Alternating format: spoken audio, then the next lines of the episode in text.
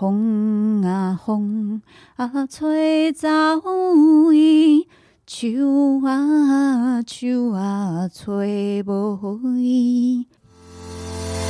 刚好你点进来听，刚好我想说点什么。大家好，欢迎收听《刚好遇见你》，我是赖芳玉。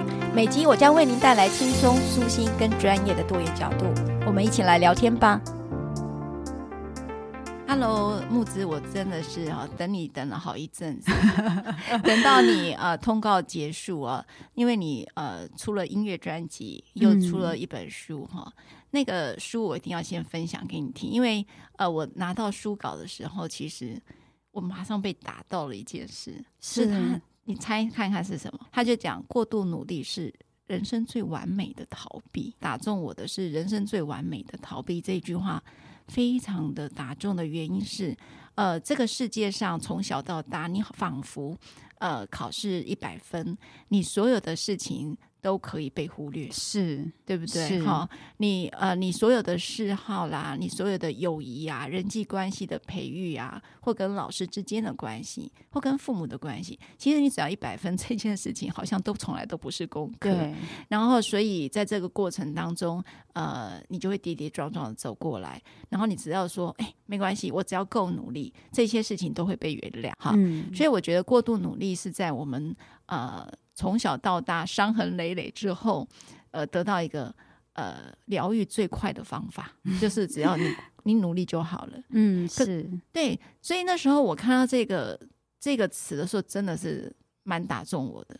其实那个时候在在在想这个主题的时候啊，就是然后出版社那时候也提了几个主题给我，然后可能就是我。觉得比较擅长的一些什么些什么不安全感啊，或伴侣关系等等，然后我就想说，嗯，好哦。八月的时候，我我突然。突然想要写过度努力这个主题，然后我真的就说我要写过度努力，嗯、我就啊真的突然，你知道我们每次我访慕姿从来没有记 没有访纲的，因为我就喜欢他的突然。对，但是因为我他会有他一定会有期待，可是他可能会不知道我这次又要出什么招这样，嗯、然后我就跟他说我想要写过度努力。那因为亚军他就我们的社长他就是一个过度努力的人，我就跟他描述他，他超级，然后对。然后他那时候听一听，他就跟我说：“这题目太棒了，你一定要写。”嗯，然后我就说：“嗯，好。”然后我就说：“可是我想用别的方式。”嗯，然后我想要写智商的历程，因为我想要让更多人也可以理解到说，如果我今天有一些心理上的困扰，我其实除了求神拜佛，除了也许我花很多钱去购物或干嘛，我还有一个选择，就是我可以找专业的人来协助我。嗯，然后写这八个人的时候，因为他是一个。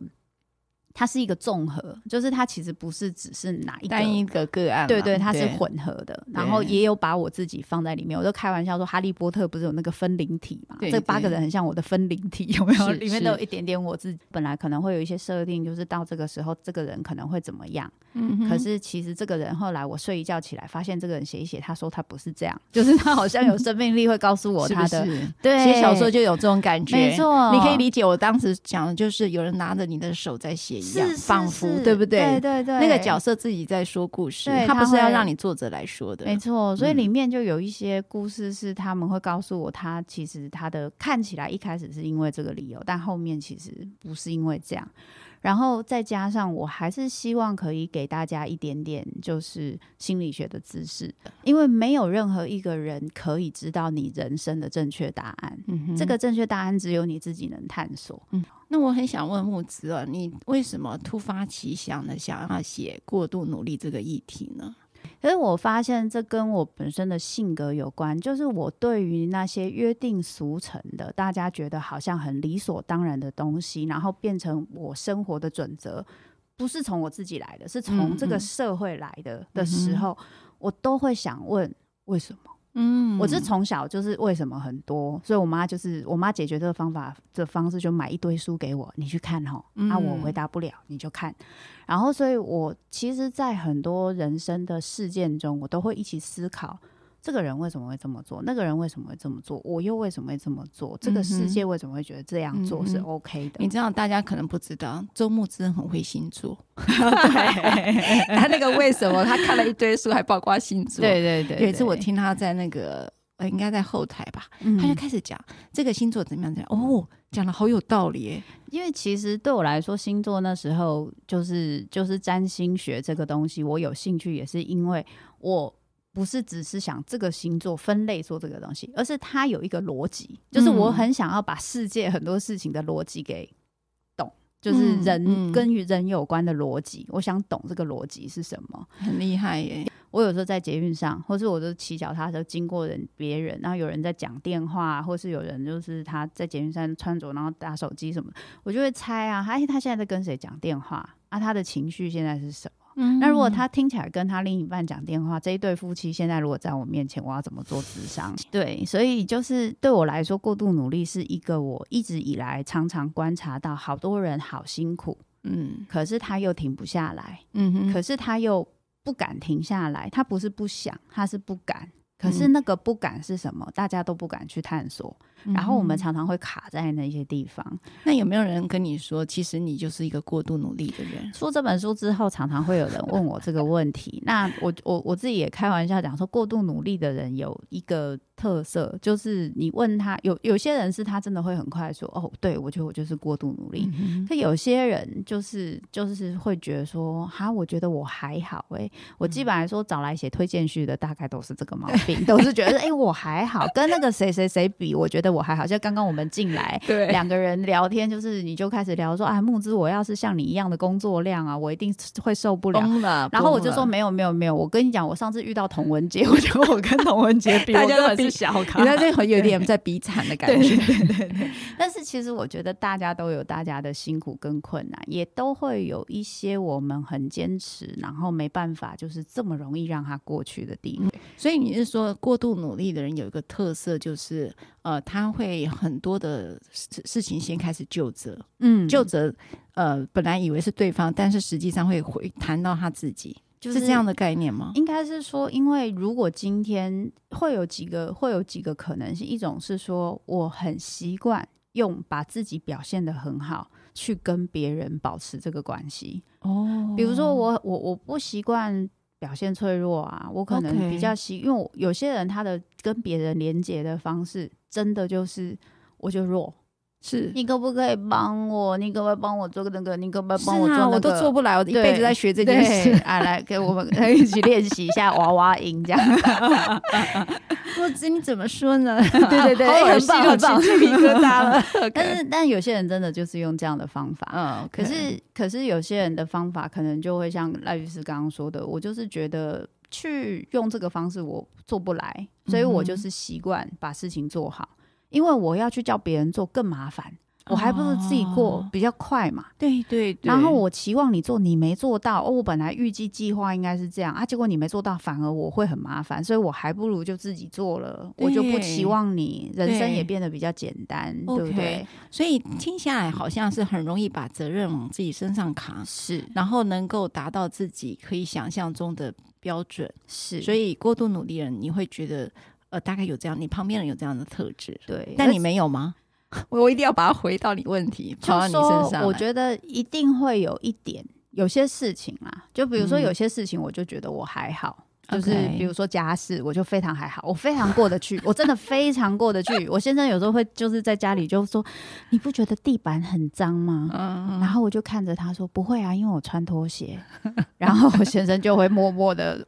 就是下班，然后就开始这边那个吸地啊、拖地这样，就是这个我就很过得去。可是如果说是像呃跟我的专业有关的事情，我可能就会有很多东西我不是那么容易过得去。嗯，我那时候四月的时候还是就是上了大概四到六天的专业的课程，嗯，然后课程上完我是回家会复习的那种，就是我会对呀事前预习回家复习，然后另外再找时间跟。那个督导就是约督导时间，督导个案等等，你根本就是整个生活都在重训 呢。但但是对我来说加了很大的重量，但是对我来说这个东西不算过度努力。包含乐团的原因是因为我做这件事情我非常开心。嗯嗯，我我其实在在看书，在再回来复习，然后。然后有新的发现，然后再督导，我都非常开心。我就觉得，我又有新发现了，哇，好开心哦！是不是？我你知道吗？我前阵子上礼拜我就跟慕姿刚才在讲，我得那个红彩炎啊，其实我被吓到了哈。那个红彩炎是一个免疫系统的问题，嗯、所以我就把我所有的课程都给停掉了，包括开庭开会我都停了。嗯、然后呢，其实我就被我先生骂呀，你就是 always 在在工作啊。他说：“你可不可以不要看书了？因为我大量的阅读。可是看书很好看。我跟你讲，书真的是你最大的、最快乐的、幸福的来源，你知道吗？”他说：“你看，你工作不是看剧，你就看电脑，电脑看完回来就看书。你可不可以停下来休息呀？”我说。我看书就是休息啊！对 对对对。然后我小孩就说：“妈妈，如果你拿这个东西来买当那个股市研究，你大概现在很致富。”可是我们两个人完全无法，没办法，对，完全无法。我我因为我也曾经想过我要去研究，完全我就是几 就开始觉得很想睡觉，因为它很 boring 啊，很无聊。而且我们都是寻求一件事情，呃，譬如是很 funny 啊，对，我们也很好奇。譬如说，你对人会开始判读，我也是。就是我们对人充满了好奇心，然后对于不熟的领域就开始要涉猎，那知道说为什么会是这样。对。对，那这样子我就觉得，可是我先生一直觉得我过度努力，但我所以我才觉得说过度努力这件事情，可能并不是不一定完全是有别人的眼光。那有的确有时候别人的眼光会有帮助，是因为你自己可能太习惯了，所以你没发现你已经受不了了，因为。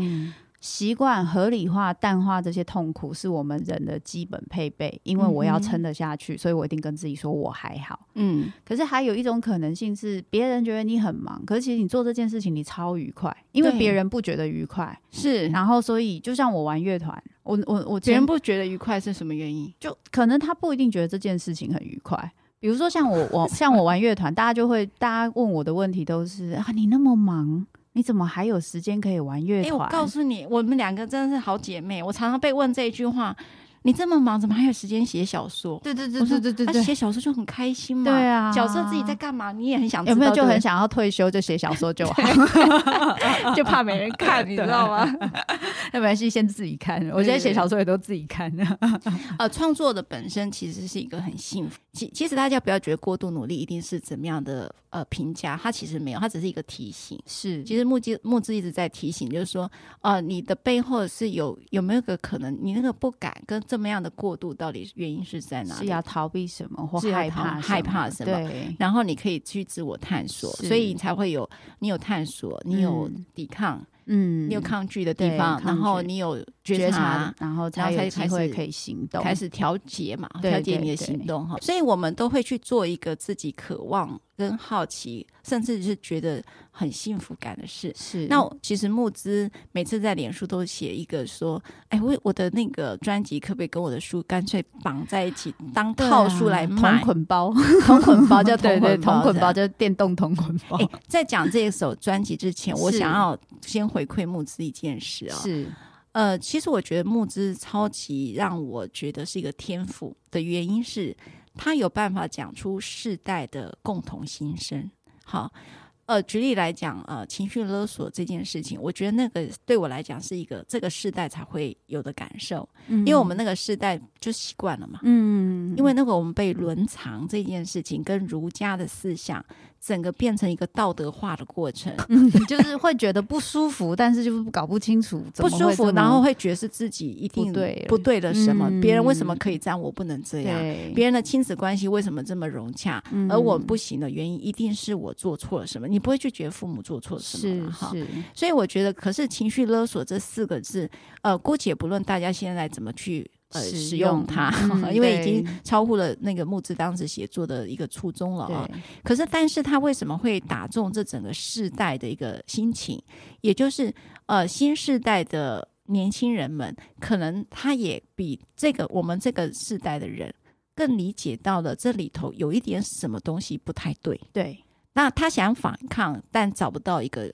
呃，一个理由，嗯，或找不到一个原因，但是募资就帮这群年轻人说出来了，嗯，好，我我那时候观察到这个情绪勒索为什么在出版界变成了一个奇迹啊？过度努力，我要再回馈一件事，就是说。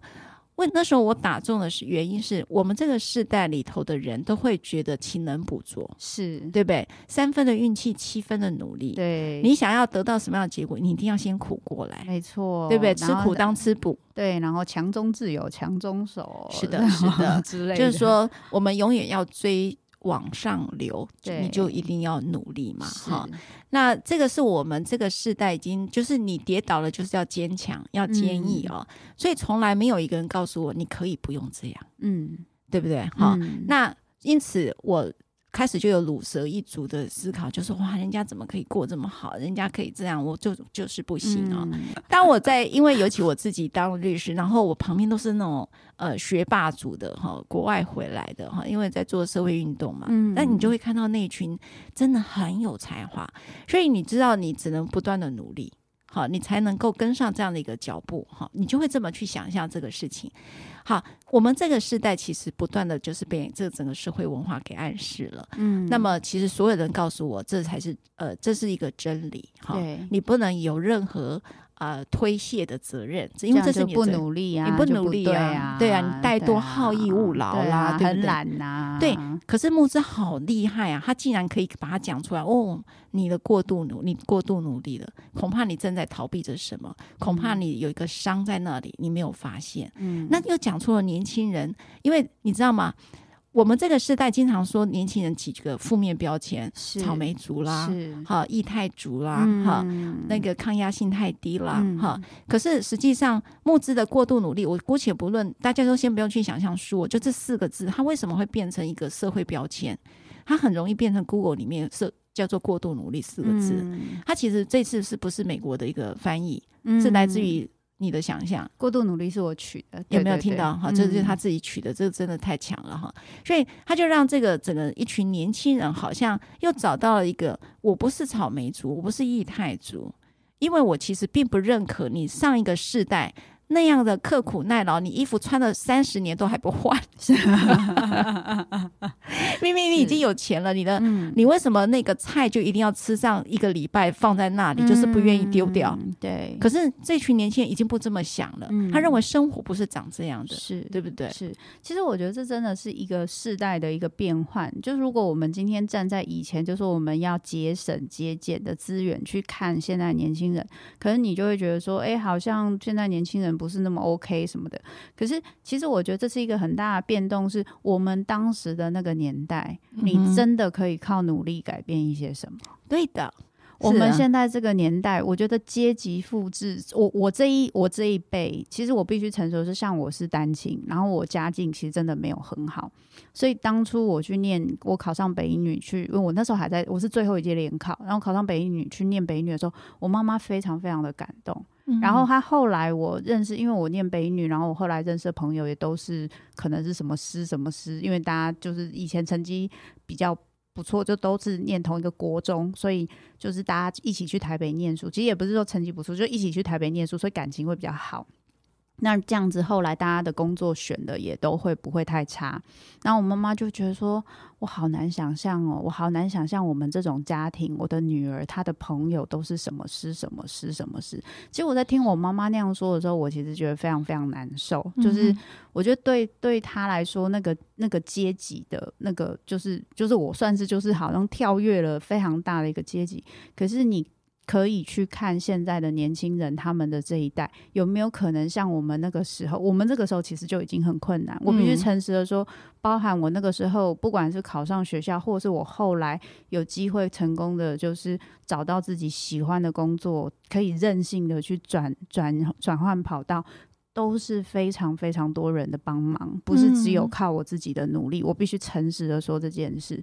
可是你会看新的这一代在阶级的复制上状况是更严重的，因为少子化的关系，大家对小孩的期待是非常非常高，所以全部的资源是父母两个如果都很优秀，嗯，不是只有好基因，包含。钱包含所有的学习资源，是整个灌注在这个孩子身上。是，所以你这个孩子再怎么说，真的，第一，你灌注这么多资源，当然你也很难很差。嗯、就是如果说，所以你没有资源的孩子跟有资源的孩子，你的那个落差就非常非常大。我根本没有那样的想象。是我们那个年代是也有落差，但是我我说实话，真没有那么大。没错。然后再来。你今天那你有资源的小孩就一定很幸福吗？不见得。为什么？你再怎么样，你都无法超越你爸妈。哎，你爸妈那个年代是还有可能买得起房子的。你们现在，我我们都开玩笑，你一个学区的房子可能就要好几千万。你一生是要赚多少钱？你可能要就是就是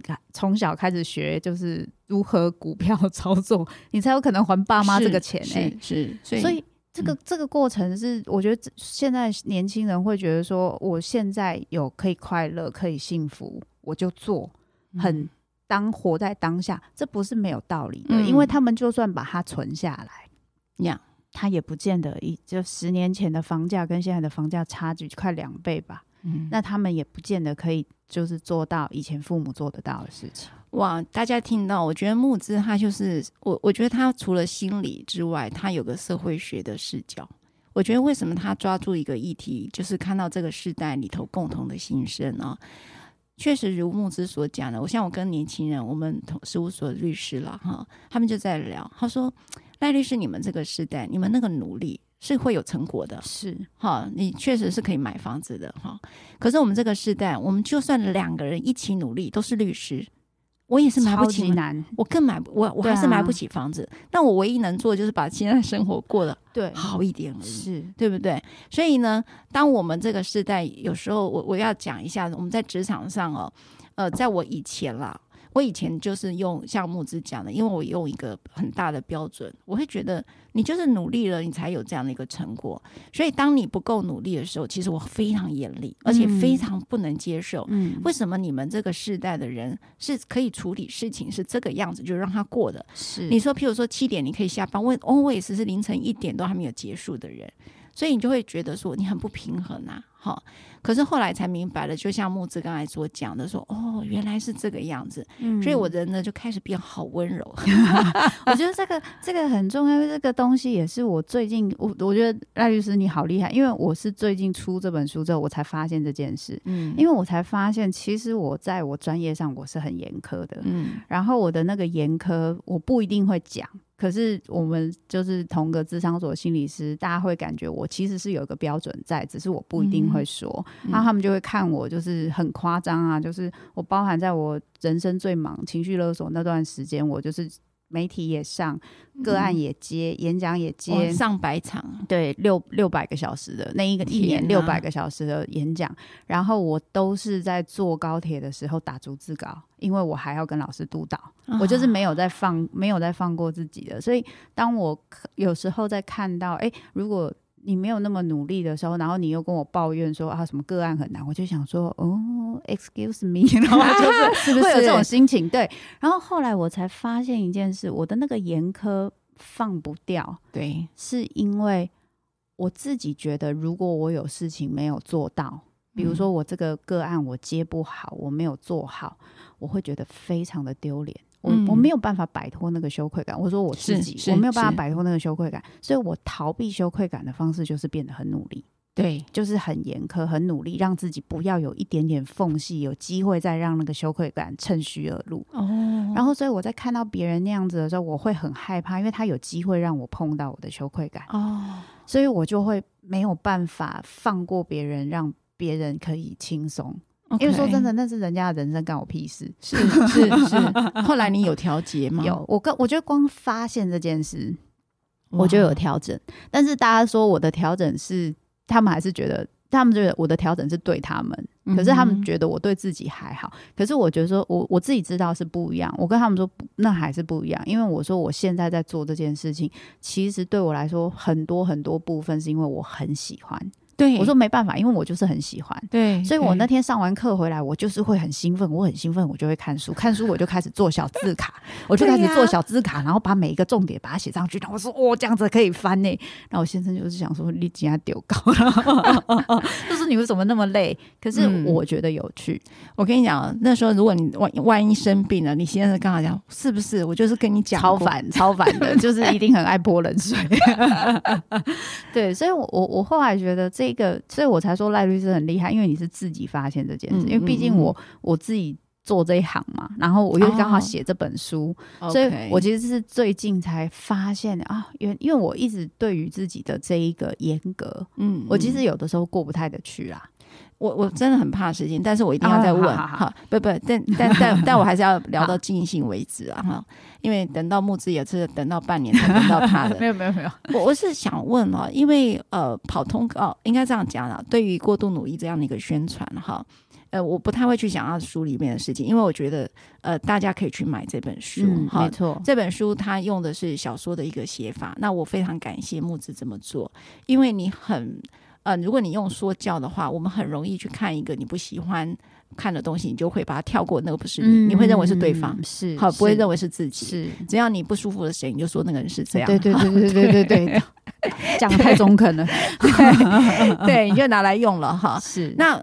这个我也觉得是募资的成长哈，因为可能情绪勒索，他发现了有这个状态，是。好，就是你不愿意承认你是这样，然后你你宁可把这个四个字关在别人身上，是，所以他用了一个小说的模式，让大家用一个不批判的、没有对二元论的、也没有对错的分类的分类的，他只是在这个角色当中，你看见了什么，你去觉察你自己的状态，你有没有这个样子？我觉得那个部分很容易让你呃同理到一些事情了哈。嗯这个跑通告的过程对我来讲就是停掉。嗯、我想要知道社会大众的年轻人在面对过度努力四个字的时候，你得到最大的观察会是什么？其实我觉得这件事情也很有趣。我必须诚实的说，我原本写过度努力的这一个受众，我其实受众的期待其实比较是可能偏。二十几岁末端到三四十岁、四五十岁是，然后呢，就是人生一直都很辛苦啊，然后也有家庭啊，然后或者是说我没有家庭，但是我奉献在工作上啊，然后我一直在努力达到很多人的标准，然后我很辛苦，所以其实我的受众严格来说可能是三四十岁这边的男性、女性，说不定是这样。嗯、可是我非常惊讶的是。我在台北场的签书会，非常多大学生来，男生女生都有。啊、我就是会认为是大学生，或者是变成社会新鲜人啊。对，我非常非常惊讶，因为好多好年轻的大学生，还有高中生哦。然后我那时候心里想说：“哇塞！”所以原来我也是可以，就是打入青春团体啊。哎、欸，我一直认为你是 哎、欸，我那时候惊讶。那时候我跟你做哪一场座谈？关系黑洞、啊，关系黑洞。嗯我我坦白讲，每次讲心理学、讲关系这件事的时候，通常受众来的九分，呃，应该讲不对不起，九成都是女性，嗯，很少看到男性。可是募资的场子是一半一半呢。对对，那一次那个在台北签书会也是男生女生的比例是一半一半，然后而且是年轻人哦。嗯，对，因为他们讲说我的女朋友都听他妈妈的话，不跟我在一起。对对对对，我也我也很惊讶，所以我觉得这是一个很重要的趋势，是代表着大家对于现在的年轻人，对于理解自己、关心自己、关注自己的内心发生什么事情的兴趣跟。的那个就是感受力，其实是远大于我们那一代。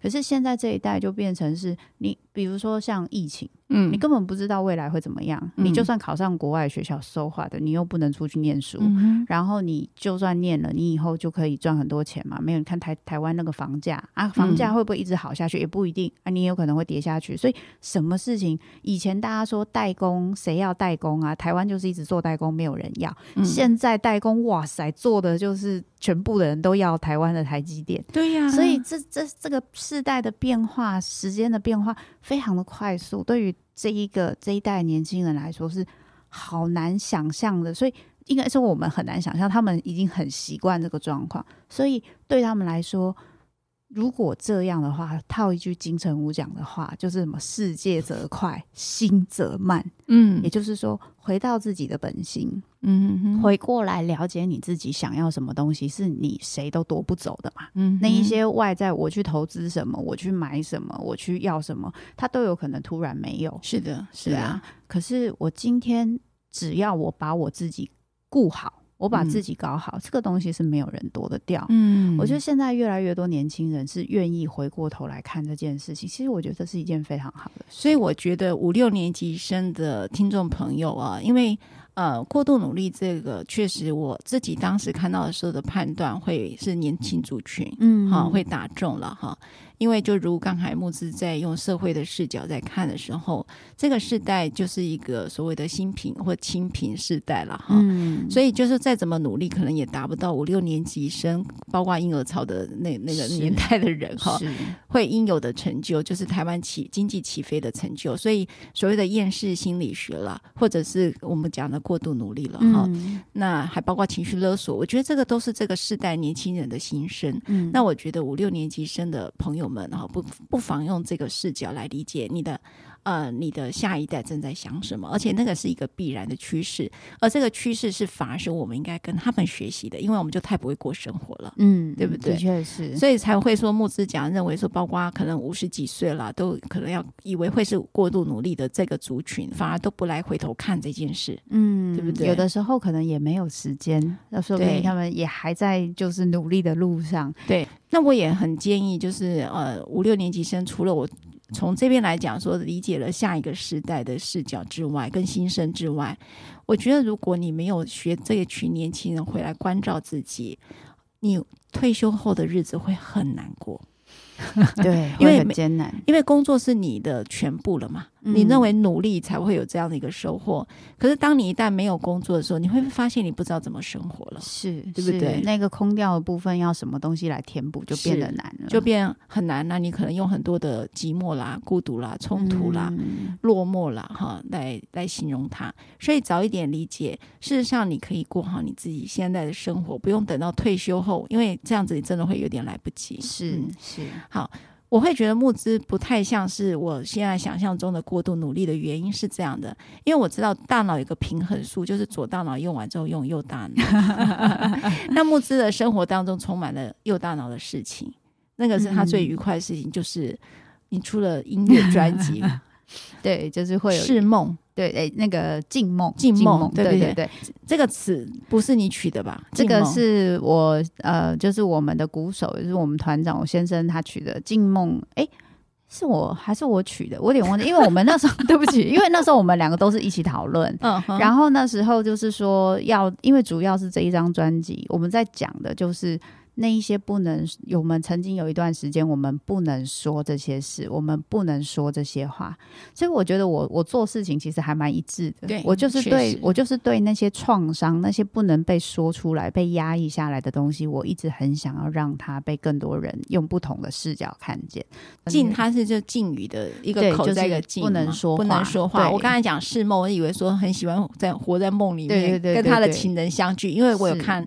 那个故事，对那个 MV 哈，相当的感人，嗯、你们可以点来看。我我其实那时候看到那个 MV 还蛮震撼的，就是孤灯微微，对那个年代，然后那样的一个爱情是如此的悲，应该讲如此的卑微，又如此的不能延续啊。是。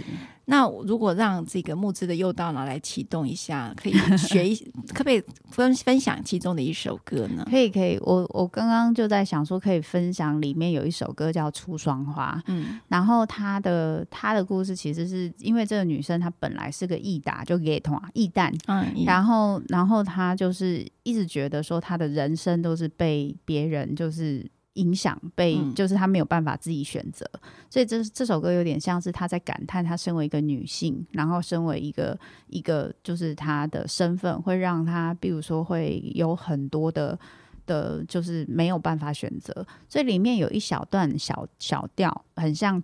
童谣，然后这个部分就是因为这首歌是我写的，然后呃歌歌词跟曲是我写的，然后发展就另外其我们其他歌大部分都是我先生啊，歌词是全部我写没错，然后这这个这一段是这样，就他唱的是花啊花啊春天开，雨啊雨啊将伊吹。风啊风啊吹走伊，秋啊秋啊吹无伊，就是哇，唱歌好好听哦。我刚刚其实有点走音，我 刚刚没开嗓，好紧张。就是花啊花啊花花啊花，春天开春天开，然后雨啊雨啊中意吹，雨啊雨啊。将它摧毁，然后轰轰啊轰啊吹，早已风把它吹走了。秋啊秋啊，吹过一树找不到它，嗯、所以就是这个花，就是这个女性的比喻。然后它中间，因为它。被迫嫁给富商，因为以前就说孤魂野鬼，女性没有结婚没有排位嘛，然后为了排位，就是不要变成孤魂野鬼，她嫁给富商，就这个男的居然后来又回来了。嗯、回来之后，这个富商被人家抄家，就那个时候有很多这样的故事。然后呢，这一个女性又还好，又遇到了这个男生，可是这男生后来又因为就是那时候历史的一些状况。然后他又就是消失在他的生命当中，嗯、就是一个很，我觉得这就是在台湾的女性的一个很典型的一个故事，嗯，超级好听的。如果在最后的这个时间啊，呃，在过度努力，如果你要留下一句话给听众朋友，你会想说的是？我最想说的是，就是我觉得我们都已经很辛苦了，所以在。一直期待自己要赶快改变或变好之前，我觉得给自己一点温柔，嗯，陪在自己身边，知道自己发生什么事。我觉得那是我们一直以来都很想要，嗯、但却很少有机会可以给自己的东西。嗯，我可不可以再补问一个？其实初霜花，刚才听呃慕姿在呃叙述这样的一个故事，其实你都提到的那个年代里头女性的卑微的位置啊，是。是那你会觉得这个时代的女性依然如此吗？我觉得也必须诚实的说，在世代的变换中，现在的女性的确比以前的位置是高的。